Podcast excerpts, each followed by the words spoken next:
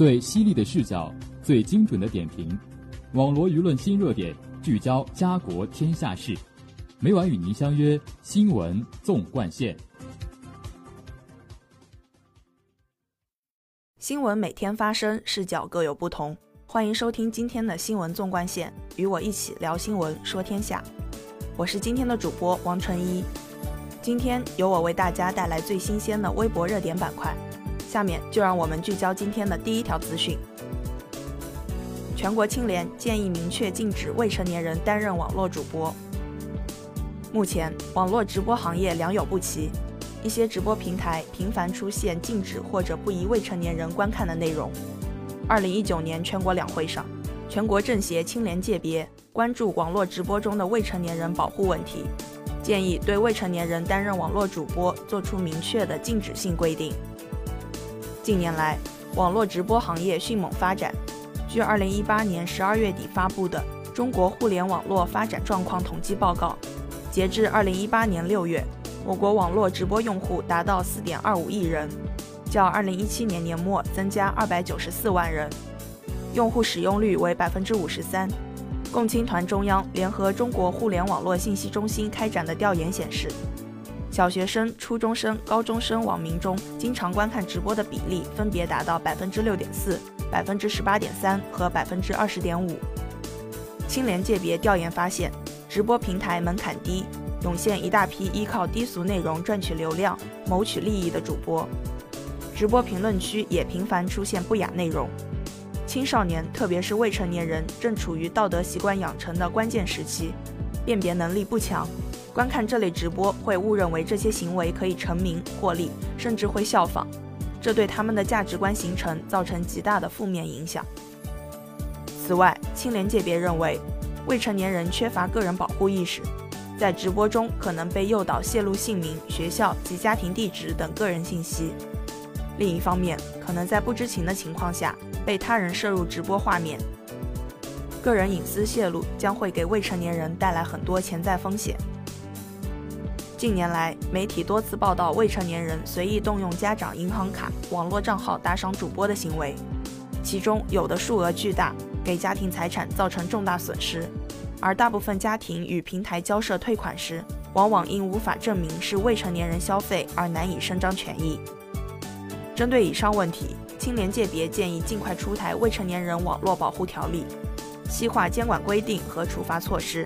考虑对未成年人担任网络主播作出明确的禁止性规定，明确规定主播准入条件，制定合理的申请测评，完善主播资质审核，加大对审查监管不力、不及时处理违规内容直播平台的查处力度，畅通网民检举不良信息的渠道。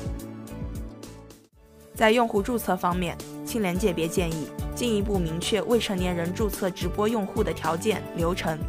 利用人脸识别、大数据或不定期抽查等检查手段进行身份识别，控制注册用户或主播注册信息与实际不符的现象。鼓励企业开设家长控制模式，杜绝未成年人使用成年人身份证进行注册。在打赏、充值、提现等环节设置实名或人脸认证，限制未成年用户实施上述行为。技术方面，青联界别建议加快技术创新。完善内容审核，提升对网络主播信息、直播内容、评论区内容的审核及时性和有效性。此外，青联界别建议建立网络直播行业协会，制定行业自律公约，强化网络直播的行业主体责任和社会责任，积极配合政府监管，促进优质内容技术分享，加强直播行业自律。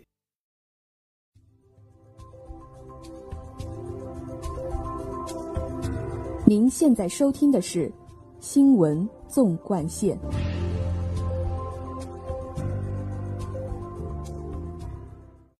下面请听第二则资讯：取消机动车驾驶证，实行个人驾驶资格制度。开车忘记带驾驶证是一件让很多司机头疼的事，也是全国人大代表、世纪荣华投资控股集团有限公司董事长崔荣华关注的焦点。他告诉记者。驾驶证和身份证是同一个号码，可以取消驾驶证。通过信息、大数据应用和生物技术，将驾驶资格绑定身份证。从目前的技术手段和交通执法实际情况来看，交警将来完全可以通过身份证查验司机的驾驶证信息，处理交通违法问题。国内多地已经开展电子驾照试点，为取消驾驶证、实行驾驶资格绑定身份证积累了经验。根据《中华人民共和国道路交通安全法》规定，驾驶机动车时应当随身携带机动车驾驶证。但经过广泛调研后，发现其实，在现实生活中，很多人经常忘带驾驶证。如果没有随身携带，按照法律要处以罚款并扣分。崔荣华表示，从方便群众工作、生活出行、优化机动车驾驶员信息管理来看，个人驾驶资格绑定身份证的时机已经成熟。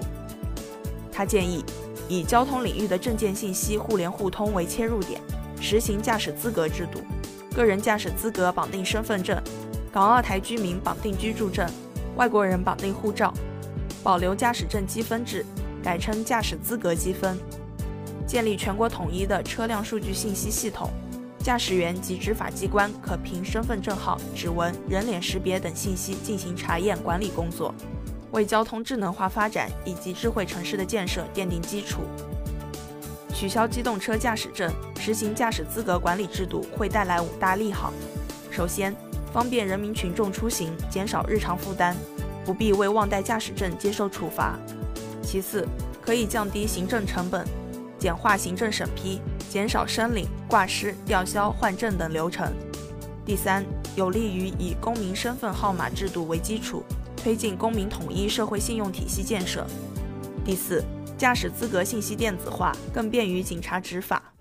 第五，可以有效杜绝伪造驾驶证行为。下面请听第三则资讯。